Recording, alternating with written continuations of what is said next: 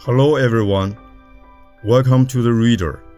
I'm Wang Jihui, a professor from Peking University. What I'm going to read for you today is selected from complete the work of building a moderately prosperous society in all respects.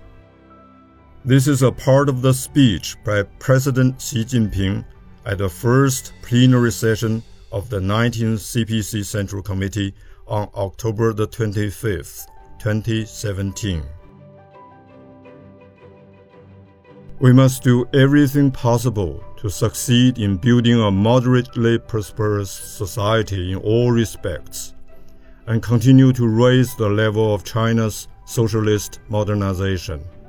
Now, and for the near future, the highest priority of our party and country is to bring our journey towards moderate prosperity to a satisfactory conclusion.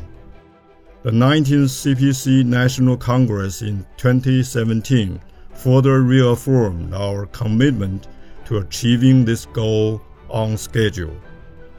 In terms of timing, the three years remaining to us will pass in the blink of an eye, so we must act with urgency.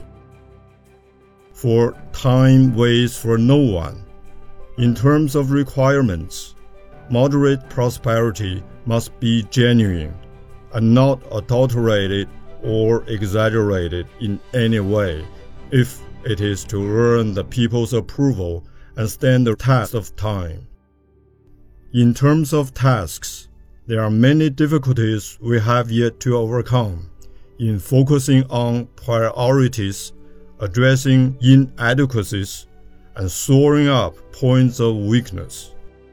In particular, we must be resolute in forestalling and diffusing major risks, making targeted efforts against poverty, and preventing and controlling pollution Completing such an extraordinary mission requires exceptional drive and outstanding deeds.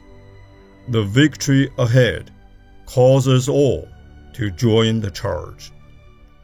On our journey in the new era, all party members must act in accordance with plans made at the 19th CPC National Congress regarding economic, political, cultural, social, and eco-environmental development, and bring all relevant tasks to full completion.